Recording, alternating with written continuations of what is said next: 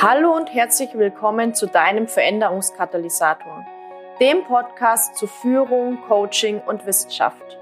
Mein Name ist Jasmin Schweiger, ich bin Wirtschaftspsychologin mit dem Schwerpunkt Führung, Gründerin der Online-Akademie für Leadership Coaching und auf der Mission, Führung zukunftsfähig, sinnhaft und nachhaltig auszurichten. Schön, dass du da bist und wir gemeinsam die Arbeitswelt der Zukunft gestalten.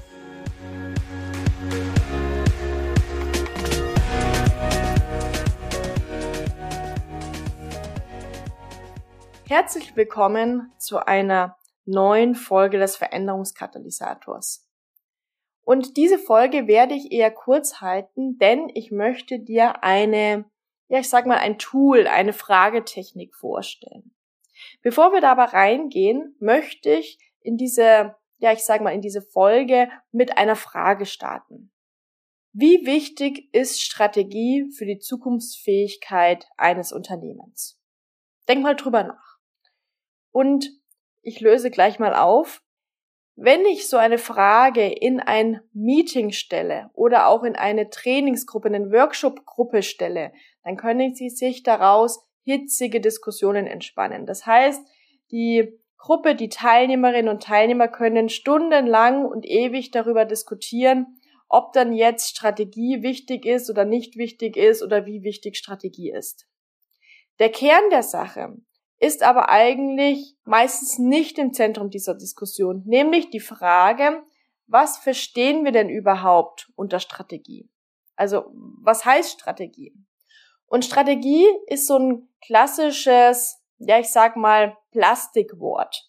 Es gibt noch ganz viele andere Plastikwörter, wie zum Beispiel Teamfähigkeit, Wertschätzung, gute Kommunikation, das wäre ein Plastikausdruck, und damit meine ich Begriffe, Ausdrücke, Sätze, die meistens, wenn ich die in eine Gruppe hineinschmeiße, ein, ja, ein, ein Nicken auslösen, eine Zustimmung auslösen. Ja klar, Teamfähigkeit ist wichtig. Ja klar, Strategie ist wichtig. Ja klar, gute Kommunikation oder Wertschätzung ist wichtig. Aber wenn ich das in eine Gruppe von Personen hineinwerfe, dann wird es in dieser Gruppe von Personen genauso viele Definitionen, wenn nicht sogar mehr, von diesem Begriff geben, wie Teilnehmer an diesem Meeting teilnehmen. Und das bedeutet, wir haben es hier eigentlich mit Konzepten zu tun. Man spricht auch, ja, ich sage mal ein bisschen akademischeren Kontext von Nominalisierungen. Ich nenne es gerne Plastikwörter, also einfach Wörter, die irgendwie ihre klare Definition verloren haben, ihre klare Bedeutung verloren haben. Und diese Begriffe müssten wir erst einmal auflösen in so einer Gruppe, um von einer geteilten, klaren Definition starten zu können und dann erst in eine Diskussion reinzugehen.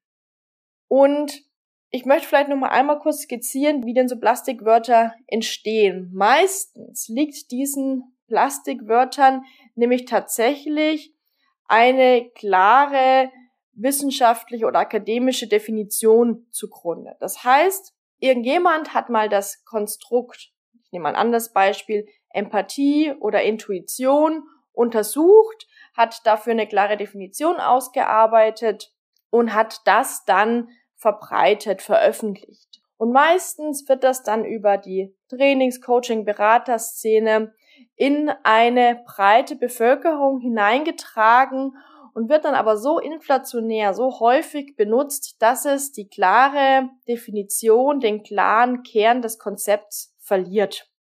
Das bedeutet, wenn wir in ein Meeting hineingehen und das Wort Strategie verwenden, dann wird es eben sehr, sehr unterschiedliche Auffassungen davon geben, was man denn darunter genau versteht.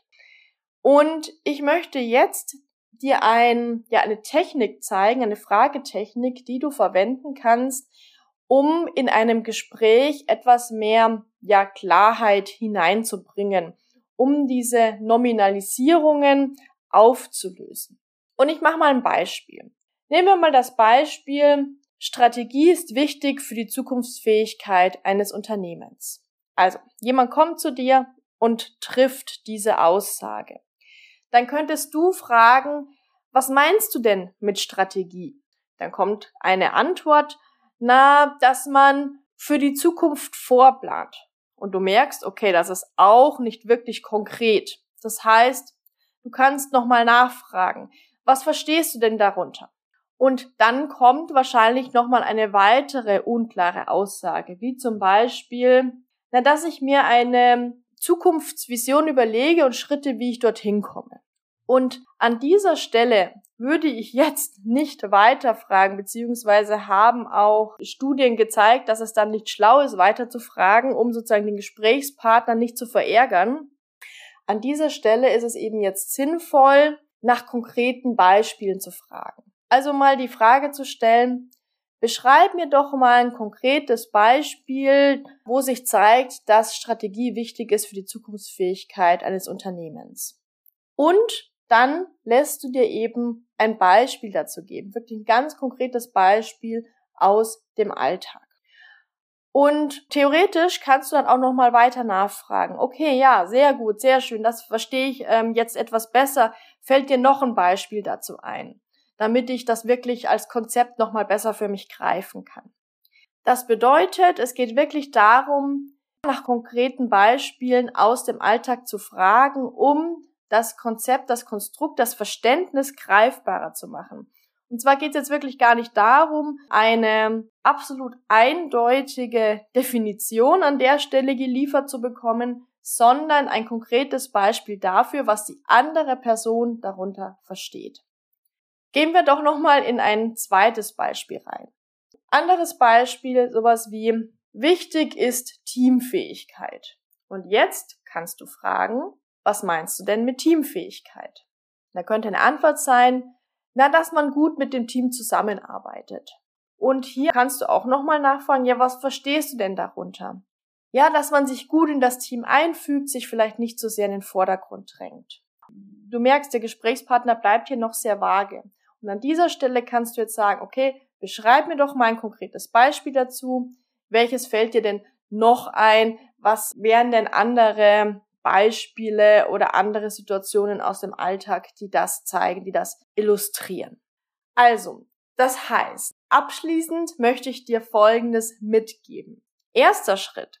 Werde doch mal in deiner Kommunikation oder in der Kommunikation mit anderen, zum Beispiel Mitarbeiterinnen, Mitarbeitern oder Coaches oder Workshop-Teilnehmerinnen und Teilnehmern, werde dort auch mal erstmal im ersten Schritt ein bisschen sensibel dafür, wie häufig diese Plastikwörter oder etwas offizieller Nominalisierungen verwendet werden. Das heißt, werde mal wirklich aufmerksam oder mach dich mal wirklich aufmerksam darauf, wie, ja, wie häufig diese Plastikwörter in unsere Kommunikation einfließen. Und dann kannst du ja in deinem nächsten Gespräch mal versuchen, diese Nominalisierungen aufzulösen. Das heißt, hier nochmal nach Konkretisierungen zu fragen, nach Beispielen zu fragen, einfach nochmal nachzufragen. Ich würde aber tatsächlich nicht gleich sofort nach einem Beispiel fragen, sondern erstmal allgemeiner fragen, also was meinst du denn, was verstehst du denn unter Strategie oder Teamfähigkeit oder wertschätzender Kommunikation? Und dann erst nach ein, zwei Erklärungen in das konkrete Beispiel hineinzugehen, um ja, ich sage mal, keinen Bruch in der Kommunikation hervorzurufen, sondern um das wie natürlich in das Gespräch einfließen zu lassen. Also, üb das gerne mal und ich bin gespannt auf deine Erkenntnisse, deine Ergebnisse. Schreib mir dazu gerne auf Instagram oder LinkedIn eine Nachricht. Ich freue mich darauf und wünsche dir viel, viel Spaß beim Ausprobieren.